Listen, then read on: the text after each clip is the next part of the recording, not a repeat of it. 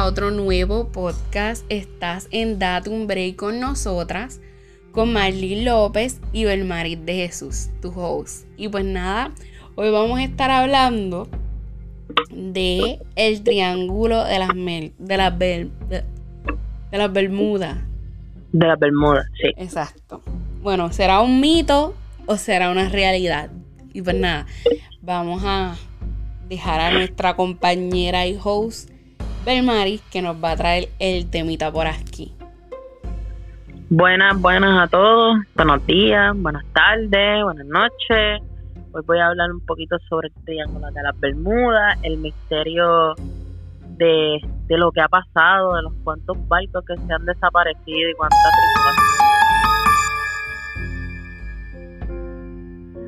cuántas cosas se han desaparecido de ahí, cuánta gente y barcos y esas cosas. Este, pues nada, voy a aquí a hablar un poco sobre el Triángulo de las Bermudas. Y nada, este, el Triángulo de las Bermudas, mi gente, es uno de los lugares más misteriosos del planeta.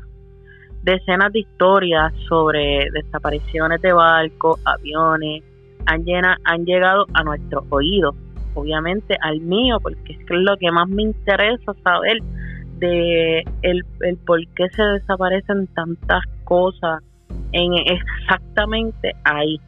Yo pienso que es algo eh, enigmático que hay ahí, como algo como como un imán, no sé, que que que, que como que impulsan a, a hundir toda esa todas esas cosas de, de como barco que tienen metales, pienso yo. Anyway, este el misterio de desaparición es la la, última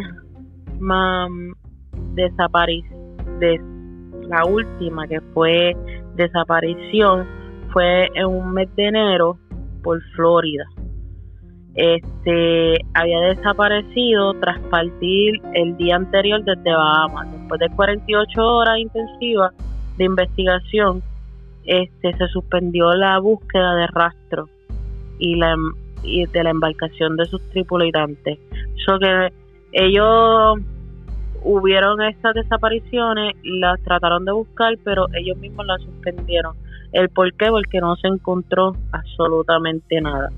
Sin embargo, que sabemos que, es el triángulo de las Bermudas, que hay de la leyenda y que hay de la realidad, que hay de cuán real sea y, y cuán ficticio sea. Bueno, es cierto que en esa zona geográfica del planeta desaparecen barcos y aviones y personas sin dejar rastro. Sí, señores, sí. Este se desaparecen y pues no se sabe más nada. Al menos yo, en mis propias palabras, yo pienso que ahí hay algo como que ahí hay, ahí hay como que una ciudad ahí dentro, pero que está hundida. Como que está hundida y qué sé yo. Y yo no sé, yo siento como que eso es como que un portal, porque yo pienso que esas personas se van como a otra dimensión. Pero no sé, esa, esa es mi mente loca que piensa así yo estoy hablando sobre de lo que ahora mismo de lo que pues he buscado mi propio research mi gente busquen su propio research y, y ustedes mismos pues este lo podrán explicar en sus propias en sus propias palabras en su propia mente el triángulo de la Bermuda está formado por un millón y medio de kilómetros cuadrados en alta mar dentro de un triángulo equilátero de ahí su nombre, que forman las puntas de las islas Bermudas. Está entre Puerto Rico y Miami, en Florida, Estados Unidos. Este triángulo imaginario encierra un secreto dentro de ella. Cientos de barcos, como dije anteriormente, han desaparecido desde que se tiene noticia de este lugar. Casi 100 aviones que se sepa. Y miles de personas están todos ellos en el fondo del mar eso es lo que me pregunto, ¿están todos ellos en el fondo del mar o están todos ellos eh, o han ido a otra dimensión? Están hundidos con la ciudad perdida. o exacto, o si no están hundidos con la ciudad perdida Atlántida. Ustedes no saben de esa ciudad perdida, pero bueno, yo sí sé y pienso que es que están ahí o se fueron a otra dimensión como estoy explicando. Probablemente no, probablemente sí, no sé, mi gente, soy yo, mi, mi, mi, mi mente loca. Pero al parecer, el humano siempre le gusta siempre añadir cosas y pues eso es lo que pues lo que pienso yo de, que es el, triángulo en las Bermudas pero pues ¿por qué ese lugar? porque era y es un lugar de paso muy frecuentado por barcos y aviones que viajan desde el continente americano a Europa sus fuertes vientos y las corrientes del Golfo hacen que tanto la navegación como los vuelos que cruzan la zona sean más rápidos. Es una especie de atajo o ruta rápida para viajar hacia Europa. Y como ya sabemos, cuanto más mayor es el número de embarcaciones o aviaciones que pasan por ahí, por ahí mayores son las probabilidades de que suceda algo fuera de lo corriente. Eso es lo que dicen mi gente. Yo no les sé decir, yo estoy hablando de lo que yo sé. Yo pienso, usted me puede llamar loca o, o, qué sé yo, pero yo pienso que el Triángulo de la Bermuda o es la ciudad perdida de Atlántida, como mencioné, o es otra dimensión. Pero bueno. Yo creo que es algo en el tiempo, como que te lleva a otra dimensión, exacto.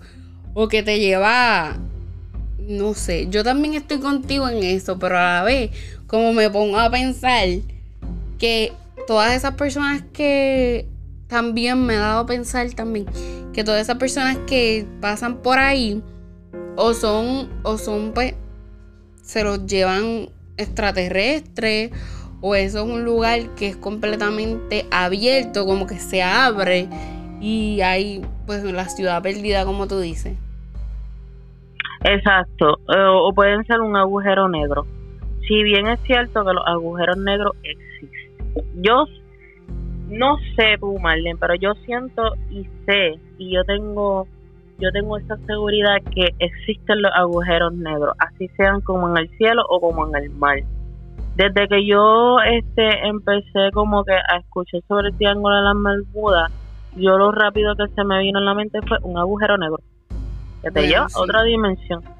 O sea, no sé si ustedes han escuchado a este científico, Stephen Hawking, eh, impro, en unas, él, él, él como que desarrolló eso, como que era un, un agujero negro, eh, él fue científico y él lo dijo en un momento dado que, que es improbable que que en esa zona, o sea, puede ser que haya uno.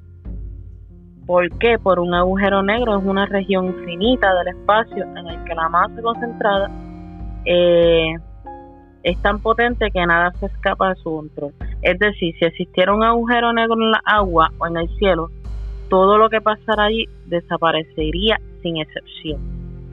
Así que ustedes mismos, sí, yo pienso, no sé, no sé, yo yo pienso que sí, yo pienso que eso es un agujero negro y pues pero lo que lo que más lo que me deja a mí como que con esta incógnita, como digo yo, es este si ese agujero negro es, existe, ¿por qué se llevan se, se como que desaparecen. ¿A dónde llegan esas personas? ¿Dónde están esas personas?